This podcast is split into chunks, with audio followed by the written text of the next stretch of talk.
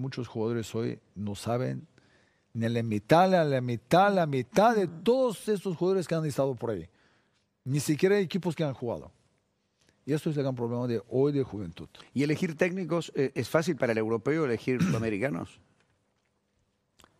Nosotros tenemos el caso de Ben- todo este tiempo, todo hace ya rato, yo- de Gallardo, por ejemplo. Yo te ¿no? digo que a mí me tocó de enfrentarlos. Aquel momento, Cantatore, uno de los entrenadores más emblemáticos en el fútbol español, porque sacó muchos jóvenes, trabajó Valladolid, con estuvo muchos Valladolid. jóvenes. Oscar Tavares, cuando llega en Oviedo en los noventas, también Oviedo era Oviedo y Gijón sacaban en esta, digamos, en Asturias, muchos jugadores jóvenes donde le pone. Y tenían ventaja los entrenadores en aquel momento. Solo, solo tres extranjeros podían jugar. Claro. Solo tres. Hoy cualquier equipo, tienes dos de casa y, y 25 por allá. Y es fácil. Yo creo que Porque yo digo, ¿cómo lo ve el jugador europeo al que trabaja acá? Porque pueden decir, y eh, dirigen en la Argentina, dirigen en, en Sudamérica, no. No. nos conocen a nosotros, No. con la idiosincrasia de la forma que nos manejamos, son muchas figuras las europeas en cada cuando equipo. yo ¿no? contrato uno desde allá y le digo, ven para acá para jugar, ¿qué dice? Uy, Pero una cosa es que se inserte el jugador y otra cosa el técnico que tiene que tener el plafón de todo un plantel que es de, de- de- de ese país, extranjeros, ¿no? Por eso te decía, si es fácil para un... Antes era más difícil. Mm. O sea, fácil de trabajar, pero difícil es de coger los, los, los mejores, de, de saber a qué jugador sudamericano te puede servir. Nosotros nos tocó con Diego aquí en la época de Valladolid, donde estaban tres colombianos. Estuve René Higuita, Valderrama. Valderrama y Álvarez. Los tres colombianos mejores de su época jugaban en Valladolid. ¿Quién puede discutir la de calidad que tenía Carlos? O de, de Álvarez. De René Higuita ni hablamos. Pero claro, el Valladolid es medio de la nada. Frío. ¿Cómo se adapta un colombiano allá? Y costó. Sí, sí. Llegas en Tenerife, y está Juan Pizzi, está Diego, y está de Articia. Redondo. Redondo. Redondo después, o sea, Redondo. Cuatro. Pero claro, Tenerife es totalmente diferente. Tienes todo el día sol. Te acostumbras poco más. Por diciembre está poco más fresquito porque hay viento y todo eso. Pero durante el año es fácil.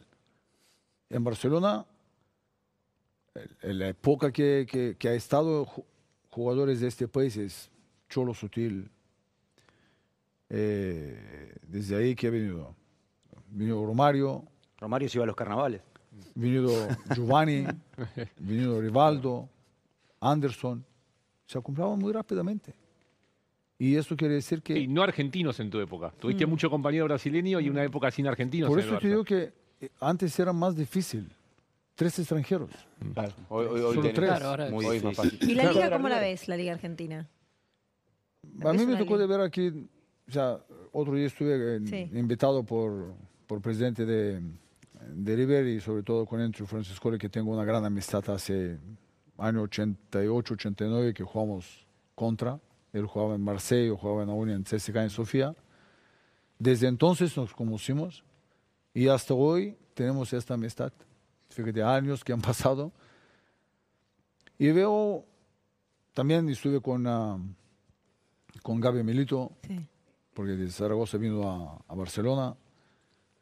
En el fútbol es fácil de entenderlo. Si tú trabajas, y esto es muy fácil de entenderlo, sobre todo los jugadores jóvenes, de lunes a viernes, como trabajas, así sábado y domingo vas a jugar.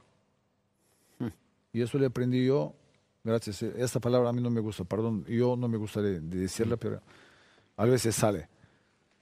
Como me enseñó Johan, como me enseñaba la gente de Bulgaria, como entrenas, así vas a jugar.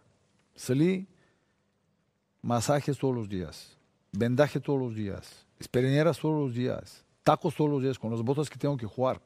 Y así entrenaba. ¿Por qué? Porque para entrenamiento es más difícil de un entrenamiento de, de vigilar que no- alguien no viene a casarte. Ahí con ojos por ahí por allá para que no, no te lesionas. todo el que tienes que entrenarlo, te imaginas, después de entrenamiento, andando de donde entramos, en Ministadi, andamos por la calle con la gente. Hoy es imposible. Y andabas y ya te imaginas aquel jugada, si yo vengo por acá, si Michael Laudrup me le da por allá, o Kuman desde atrás, tallando por dentro, y Michael sale para afuera, el vaquero viene por dentro, el hueco se abre. Cualquier cosa te pasaba por la cabeza, imaginando el partido que viene a jugar. Y cuando llega en partido, sin querer, te sale. Porque ya en hora de entrenamiento le estás haciendo.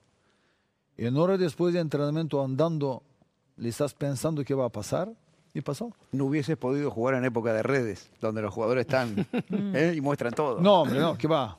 Eh, yo me recuerdo que un día eh, fui en Andorra, compramos teléfonos, cualquier cosa allá, y Johan me ve con un teléfono diferente, las primeras tarjetas que ponían estas Claro. de Movistar o no sé qué es. Sí. Digo, mister, mira qué teléfono me compré. Digo, a ver. Y le cogió y le tiró en la bañera. No. Te lo tiró. Y le tiró. Digo, mister, ¿por qué? Dice, porque tú tienes y yo no tengo. Ya, coche, 200 kilómetros para allá, compré dos, uno para él, otro para mí. Y no quiso, no quiso tener teléfono. Dice, esto mal de cabeza. ¿Quién ganó más apuestas, vos Él, o Cruyff? él, él, él. Por- eh, él- él. La leyenda marca que, que Él, y si Cruyff me- apostaban todo Si el me tiempo. regresa el dinero, compro una casa. Así de Te ganó mucho. Mucho. ¿Es verdad que te sacó en un partido ¿Eh? porque te estaba Ahí ganando una con- apuesta? Contra Tenerife. Ah, contra Tenerife. Y estaba tan convencido de un partido en Tenerife que ganamos No, terrible. 1-4, ganaban 1-3 siempre. allá en Tenerife. Y mister, vamos a apostar 100 mil pesetas. Fíjate que aquel momento era. Estaba una racha. Da, digo, gol, voy a marcar seguro. Digo, si marco un gol, equipo gana 100 mil. Dice, hecho. Digo, dame dinero acá para que veo yo. Pasó muy rápido, Michael mete un gol de cabeza, Goico mete otro. Entramos en primer tiempo, no me dice nada. Dice, muy bien, estoy muy contento, cómo trabajas, todo esto. Comenzó el segundo tiempo, Cambio. número 8. Sale el 8. Mister, no, no, no, 100 mil pesetas para mí. Hoy sería impensado. Impensado, sí, es ¿Cómo? otro fútbol. No, no. Cualquier Otro cosa me han fútbol. pasado a mí.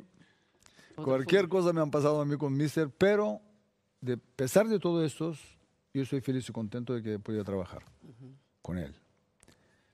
Y me han pasado muchas cosas, pero hay una muy, pero muy, muy linda de mi, de mi familia, de mí personalmente como jugador. Es cuando un entrenador te quiere y te va tan joven. Yo salí de Bulgaria a 23 años. Recién casado, recién con una hija de dos años. Viene el primer batacazo de aquel partido contra Madrid cuando me, me ponen 12 partidos de sanción. Regresando, porque pasó muy rápido. ¿Te, te recuerdas ahí miércoles, sábado, miércoles, sábado, partido de copa que metían? Claro, sí. Y cuando me giraba, sanción ya pasó. Digo, tengo que ir a jugar. Ya empecé y la primera que me, me cogió y me dice, ven para acá. Me entré al vestuario, charlas y charlas y vídeos, todo esto. Y le tengo un libro ahí escrito, me dice, voy a trabajar contigo hasta que ganes balón de oro. Y para mí como jugador es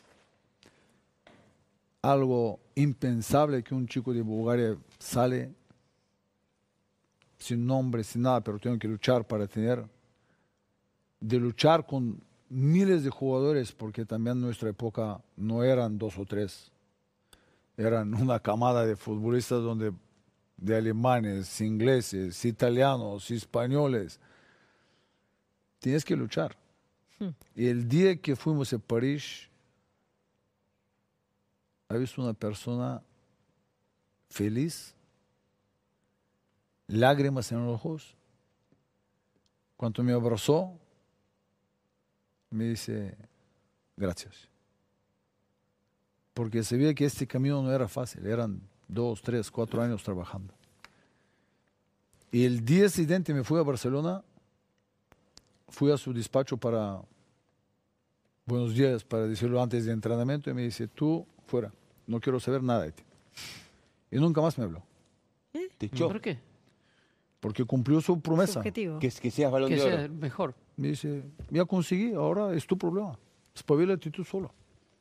Por eso digo que las cosas hay que soportarlas. Sí.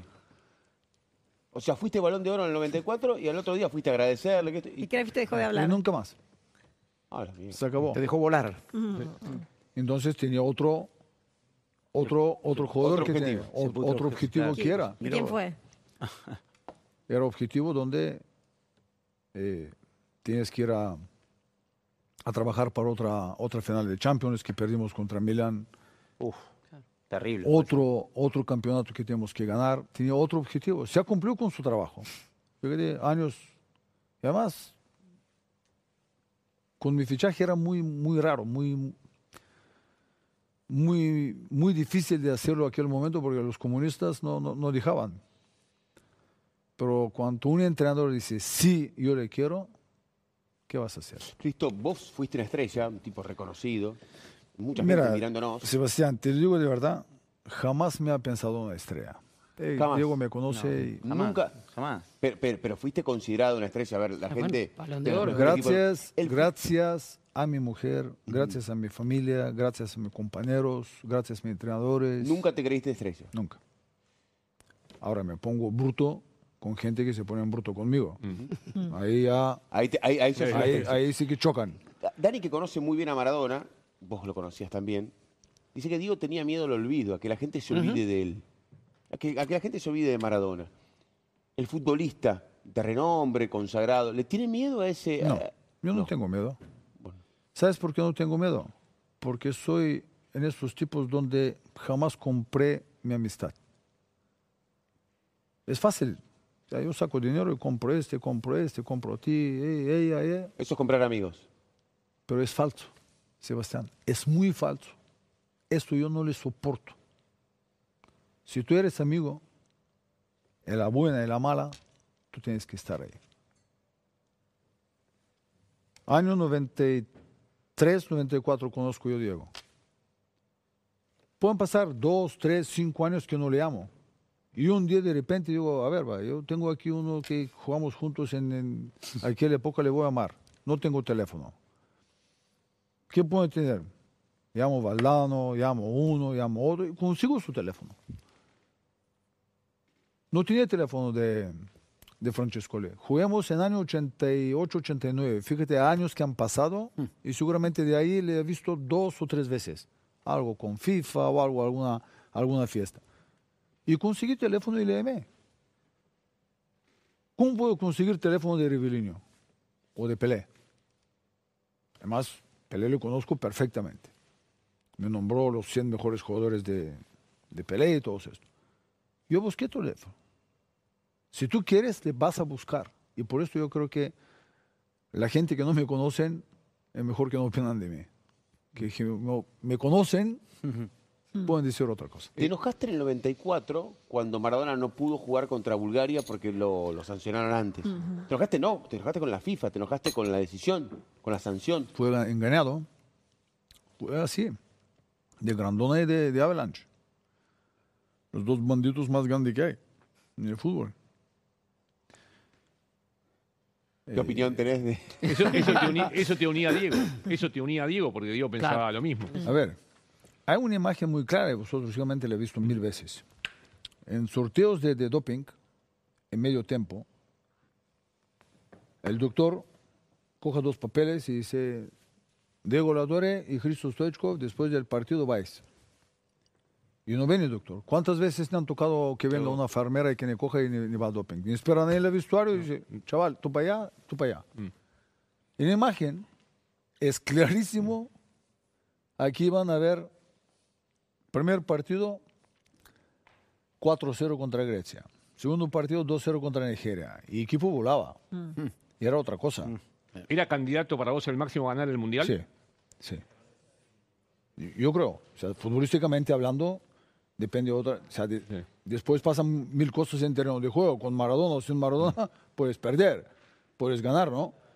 Estreno de juego es otra cosa, sí, sí. pero sí lleva un candidato firme de llegar. Y cuando se dan la cuenta que el segundo partido volaban y volaban y volaban, dice... Y hay una cosa muy, muy clara. Vosotros con periodistas tenéis que saberla. ¿Cuántos años Brasil e Italia no jugó una final? Bueno, de- de 70, 70. 94. Y vos por eso 24 pensás, años. vos pensás que No, por 24 eso. años. A ver, vos- el partido de Italia y España. Sí.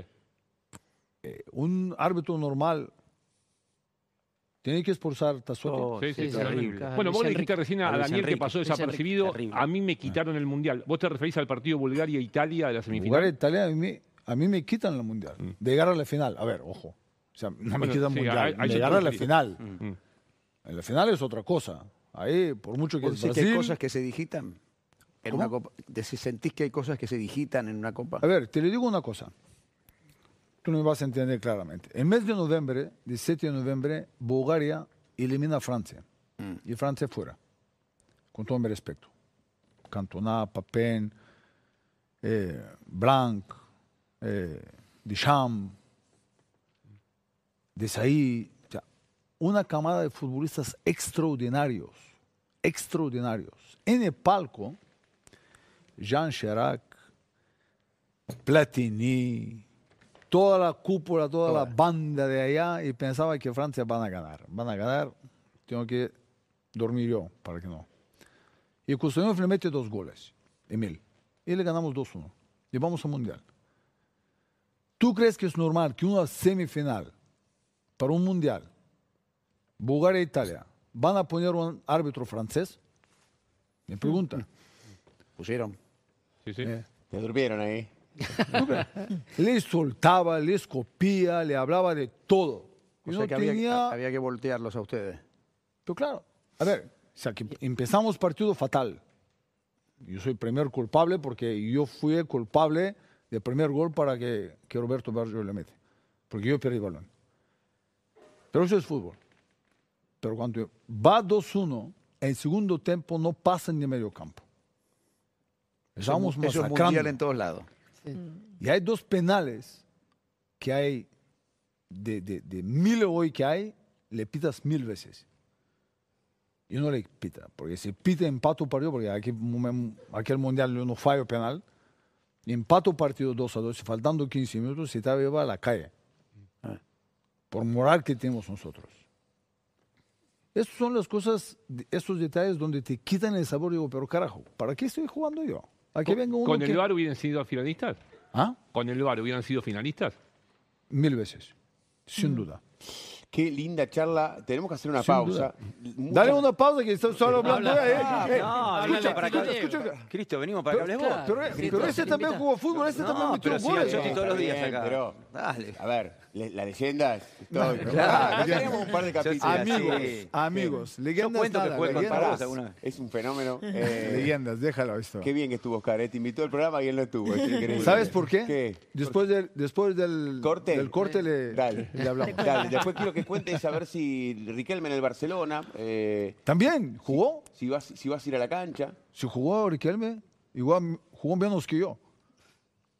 Por Van Gaal. ¿eh? Claro. Van mal, iba todo mal. Van mal. Van Van, mal, van mal. mal, dijo, pará. Todo, todo mal. No lo quería. Van mal. Hacé como los Ruggeri, mirá. Lo definiste de puntín. Metiste un- Sí, de verdad que sí. ¿Sabes por qué? Ah, Ayer, ayer o anteayer hablé con Hueco. Dice, si yo estaba en la portería, este gol no entra. Digo, Hueco, no sé. Porque yo pensaba muy rápido. ¿Lo agarraste caminando? Digo, seguramente te le podía picar por arriba y ya te quedabas clavado. O sea, no- Claro. Me decidí de esta manera porque Islas, un gran portero, sin duda un- uno de los que me tocó de, de vivirlo este partido. Cuando arranca toda la jugada, él estaba en área pequeña. O sea, yo corriendo de todo el rato, yo le estaba mirando ahí, sabiendo que Custodio va, pa- va a patearla allá. En trayectoria que yo voy, ni me importaba si era Redondo si era Oscar y otro que era Chamot de este lado, creo. Samot, llama Samot. Y cuando pasa balón, ya me adelanto y Luis sale. Claro, y ahí te queda. Facilitó el tiro. Entonces, Lo adelante. no, le pensaba primero pa- para arriba. Claro, pero al salir ya te Pero queda. cuando ya- él sale, te- en un momento se para. El momento cuando él se para, le putea y él no puede mover ningún Lo centímetro, Para ni izquierda ni derecha. Estaba lo anticipas.